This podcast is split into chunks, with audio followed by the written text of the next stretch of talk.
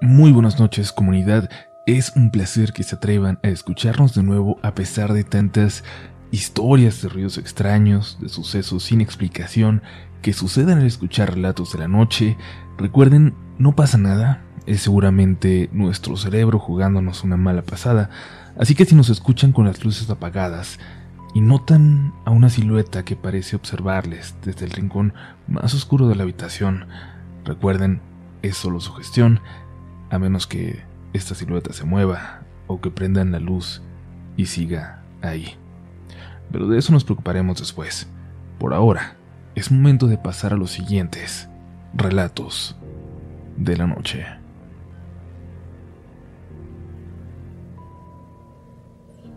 Era tarde cuando salí del trabajo, y es que esa noche me pidieron hacer horas extras y como en otras ocasiones ellos me apoyaron a mí con permisos, no podía negarme. Cuando salí y caminé de mi lugar de trabajo hacia la parada del transporte que me llevaría a casa, me pareció muy extraño no encontrarme a prácticamente nadie transitando esas calles. Eso no me pareció normal, pero lo dejé pasar pensando que seguramente era la hora. Yo no estaba acostumbrada a verlo así, pero bueno, podía ser natural.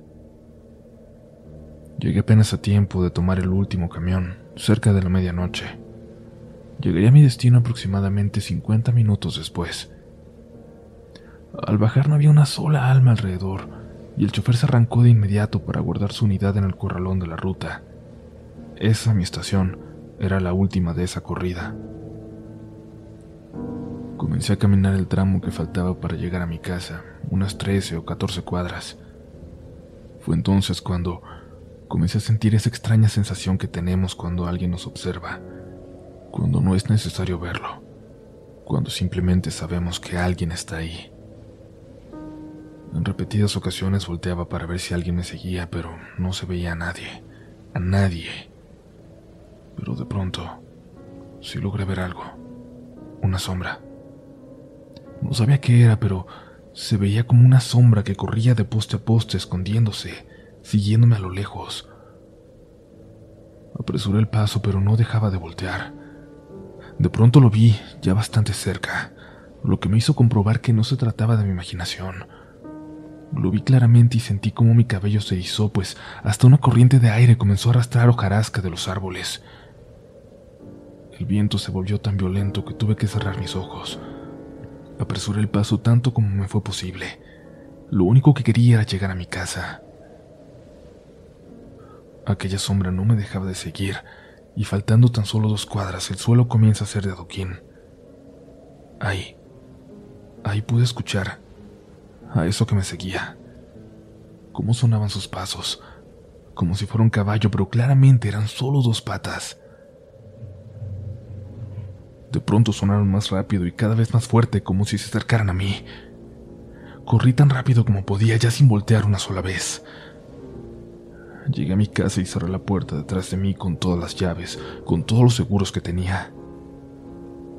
Entonces, vi muy claramente como una sombra se reflejaba a través del vidrio de mi puerta. Algo se erguía en dos patas detrás de ella. Vi. Vi las pezuñas reflejadas por debajo de la puerta. Aún hoy no sé qué pensar. No sé qué o quién me siguió aquella noche pero no olvidaré el temor que me hizo sentir.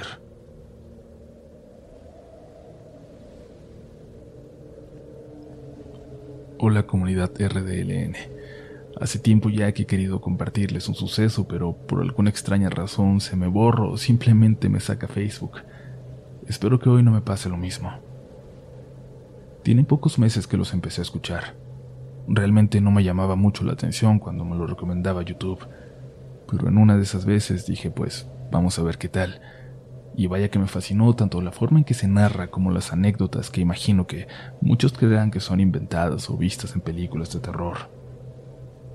Al escuchar e ir poco a poco sintiendo empatía, recordé que en mi infancia tuve algunos sucesos poco creíbles que simplemente quedaron como una memoria confusa, como si me dijera a mí misma que realmente eso no pasó. Les quiero compartir uno que, de verdad, Ahora que lo recuerdo me eriza la piel.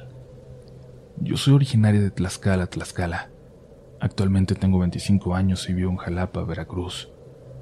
Cuando tenía 8 o 9 años nos mudamos de casa a un fraccionamiento donde mi papá, por su trabajo, pudo adquirir una casa en donde actualmente viven mi mamá y mis hermanos. Recuerdo que cuando llegamos los vecinos nos recibieron muy amablemente, en particular uno que vivía al lado de nuestra casa, don Sergio. Él fue un señor muy agradable, amable, respetuoso y solidario. Él nos apoyó incluso por algún tiempo con agua, ya que no teníamos porque no habían realizado la instalación. Organizaba junto a otros vecinos reuniones en donde obsequiaban cosas a los demás en celebraciones como en el Día del Niño, el Día de las Madres y posadas. Recuerdo una vez que mi papá tuvo que salir de la casa por algún tiempo y el señor siempre se mantuvo al pendiente, quizás como cuidando de nosotros. Al pasar el tiempo, don Sergio enfermó. Honestamente, no recuerdo qué enfermedad padecía, pero a causa de ella perdió su visión y parte de su oído. Se le pasaba entonces afuera de su casa, sentado en una banca con su bastón, escuchando música de cha-cha-cha, danzones y de ese tipo. Cuando yo salía a jugar o regresaba de la escuela, siempre lo saludaba. Buenas tardes, don Sergio. Le decía fuerte para que me alcanzara a escuchar. Buenas tardes, hijita, respondía. A veces no escuchaba y teníamos que acercarnos y gritarle, amablemente claro, y cuando te lograba escuchar te respondía. Antes de seguir, me gustaría ofrecer una disculpa a cualquier familiar de él que escuche y se pueda sentir ofendido o que piense que la historia es narrada con morbo, pero no es así. Lo estoy contando con todo el respeto del mundo. Solo quiero compartir esta experiencia que nos dejó atónitos. Continuó. Así pasaron varios días hasta que una amiga de la infancia fue a buscarme a mi casa para salir a jugar. Ella iba a visitar a su abuelita que vivía justamente frente a mi casa. Ese día vimos a don Sergio sentado en la banca junto a su puerta con los ojos cerrados y las manos en su bastón. Lo único raro es que la puerta estaba cerrada, pero dentro se escuchaba su música como siempre. Buenas tardes, don Sergio. Lo saludamos, pero no respondió. Buenas tardes, don Sergio. Repetimos más fuerte, pero parecía que tampoco logró escucharnos. Mi amiga y yo nos quedamos viendo y solo dijimos, pobre don Sergio. Ahora sí ya no escucha nada. Y nuevamente, y aún más fuerte, acercándonos un poco incluso, le dijimos, Buenas tardes, don Sergio. Pero de nuevo no respondió. Decidimos no preocuparnos ya que por su estado sabíamos que a veces no lograba escuchar y nos fuimos a jugar. No recuerdo muy bien si fue al día siguiente o a los dos días cuando escuchamos mucho relajo afuera. Empezaron a llegar carros y se escuchaba mucha gente. Como les dije, él vivía al lado de nosotros, así que nos dimos cuenta de que todo provenía de enfrente de su casa. Mi mamá salió para ver qué pasaba y vio gente llorando. Se acercó a preguntarle qué pasaba a una persona que parecía ser su familiar. Le dijo que don Sergio había fallecido. Mi mamá se sorprendió, se impactó. Le preguntó que cuándo, diciéndole que no lo creía porque apenas un día antes lo había visto bien como si nada, tan sereno como siempre sentado en su banca. La persona le respondió que eso no era posible, porque don Sergio tenía una semana internado en la Ciudad de México. Cuando mi mamá me contó esto me dieron escalofríos. Le dije que yo lo había visto, que lo habíamos visto mi amiga y yo. Incluso mi mamá y algunos vecinos más lo vieron en su banca, como siempre, y lo saludaron, aunque eso sí, a nadie le respondía. Cuando velaron su cuerpo me acerqué a su ataúd para verlo. Realmente era él, y se veía exactamente como aquel último día que yo lo vi, sereno. Lo cremaron y fuimos a su novenario. Entre rezos, mi hermana menor y una hija de una vecina, ambas de dos y tres años, se pusieron a bailar y a reír al lado de donde estaban las cenizas. Esto llamó mucho la atención de una nieta de don Sergio. Les preguntó con quién se reían, con quién jugaban, y las niñas empezaron a señalar a la fotografía de don Sergio, como diciendo que jugaban con él. Dijeron que les estaba diciendo que bailaran y que bailaran y que el señor cantaba. La nieta rompió en llanto y, según recuerdo, en ese momento solo pudimos iniciar una nueva oración. No sé qué pasó realmente ese día. Quizás se fue a despedir de alguna manera de aquellos que convivimos tanto con él. Pasaron varios días para que dejara de sentir escalofríos al pasar frente a su casa.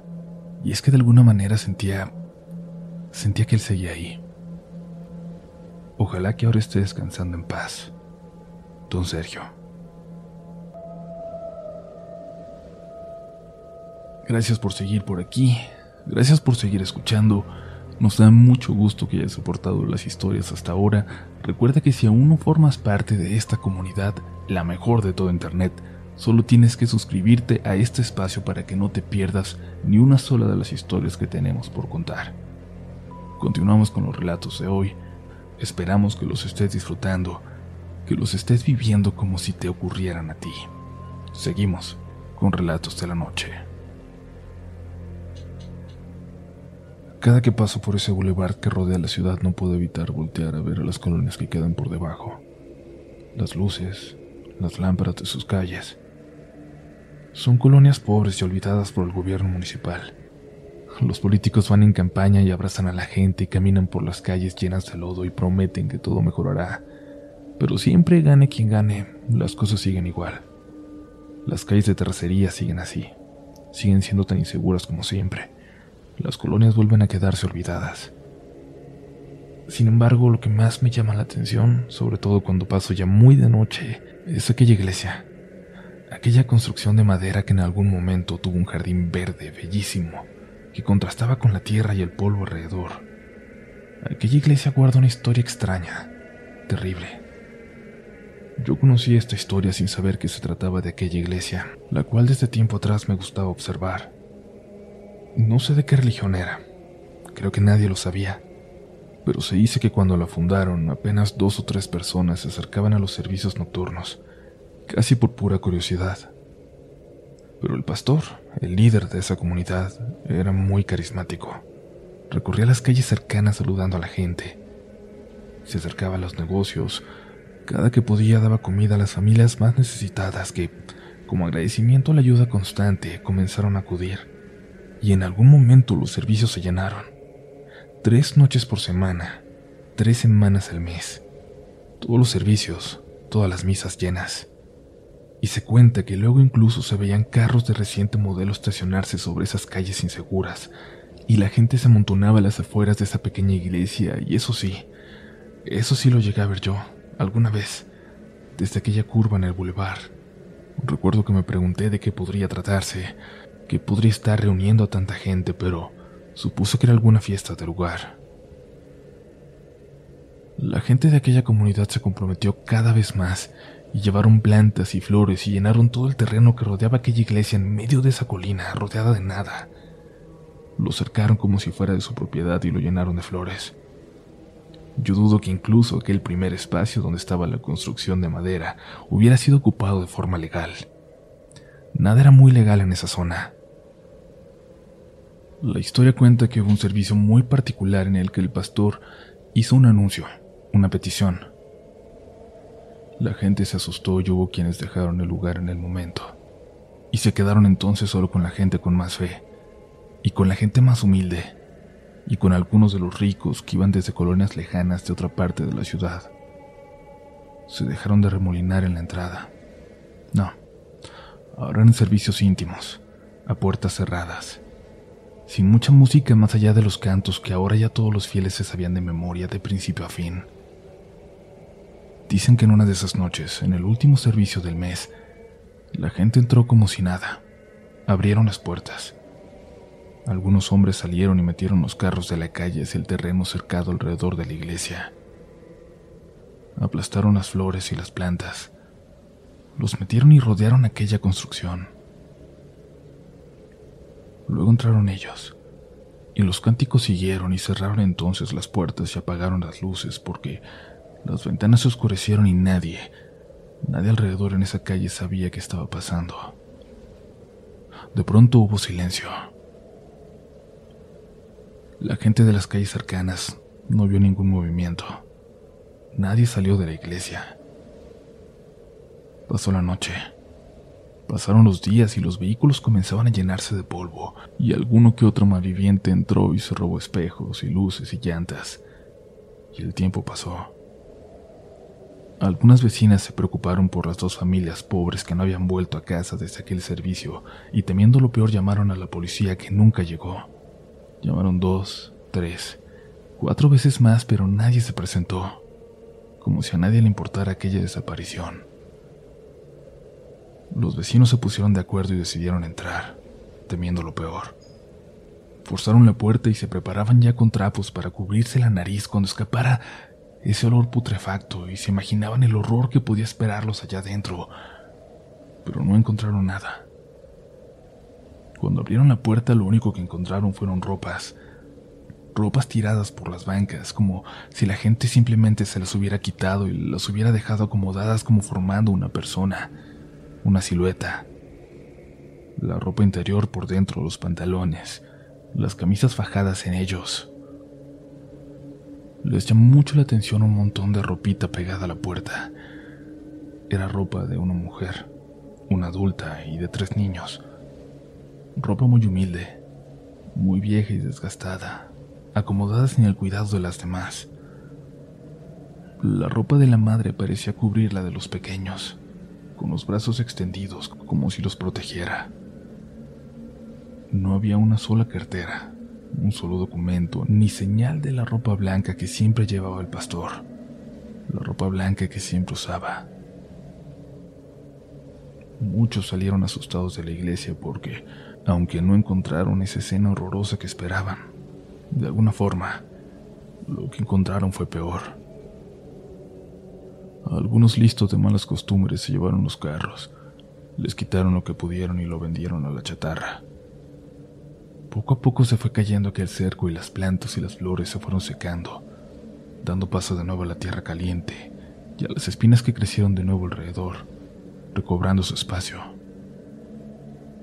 La iglesia sigue tal cual, en pie, y desde que yo sé esta historia, no puedo dejar de verla, nunca, al pasar por ese bulevar que rodea la ciudad y se asoma a las colonias más pobres.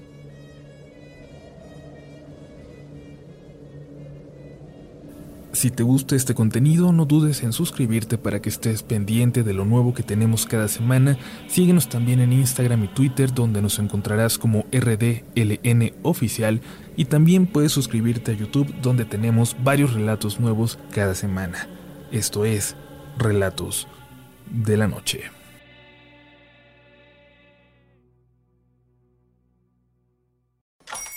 Hola, buenos días, mi pana. Buenos días, bienvenido a Sherwin Williams. ¡Ey! ¿Qué onda, compadre? ¿Qué onda? Ya tengo lista la pintura que ordenaste en el ProPlus app. Con más de 6.000 representantes en nuestras tiendas listos para atenderte en tu idioma y beneficios para contratistas que encontrarás en aliadopro.com. En Sherwin Williams somos el aliado del PRO.